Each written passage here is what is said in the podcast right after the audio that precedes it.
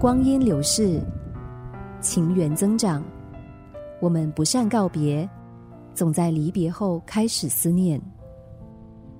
写给天上的你，十一月二日是您的生日，可是三年前，您无声无息的离开了我们。原本打算带您去吃您想吃的潮州菜。想帮您庆生，但您最疼爱的孙女很纳闷的告诉当时睡眼惺忪的我：“妈，阿妈的手机一直都打不通。”朦朦胧胧的我仿佛意识到事态严重，因为您不可能电话不通的，是打您的手机真的不通，心有不安的感觉，还跟自己讲。别自己吓自己，妈妈应该没事的。可是眼泪不知不觉的流下来。赶快梳洗完毕，衣服也没换，就跟阿红下楼搭德士去您的家看看。德士到您的家，开了德士门，直冲上电梯，德士费由阿红去解决。我站在您家的门前，从一串钥匙中。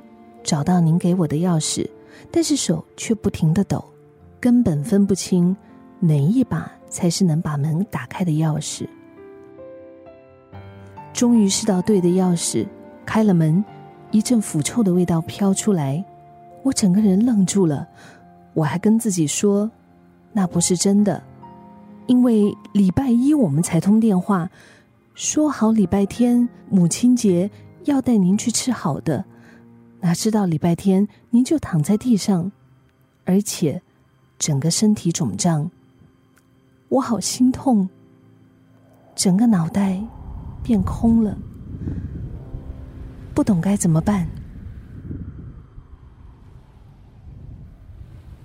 通知您最爱的孙女、您的两个儿子，还有不孝女，来看您最后一面。两个弟弟和妹妹。还有我和我的两朵花，老大和老二，看了您最后一面。仵作就把您打包进袋，然后带走。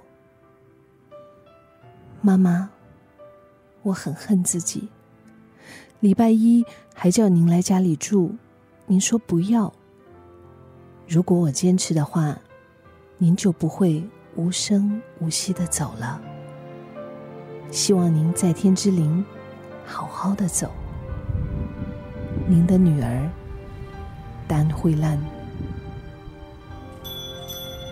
光阴流逝，情缘增长，我们不善告别，总在离别后开始思念。写给天上的你。